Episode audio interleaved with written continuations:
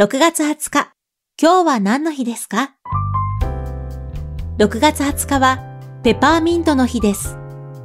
ペパーミント、いわゆる発火が特産品の北海道北見市が PR のために1987年に制定しました。北見市内での発火生産は1900年頃に始まり、前世紀の1939年頃には世界の発火生産のおよそ7割を占めるまでに成長しました。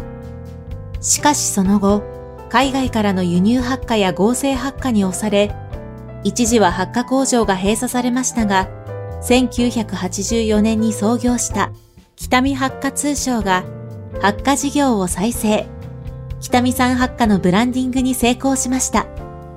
現在、北見産の発火はアロマや虫除けに使う発火油、コスメなど様々な商品に加工されています。今日は何の日？今日はペパーミントの日。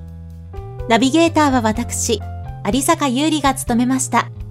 また明日、お耳にかかりましょう。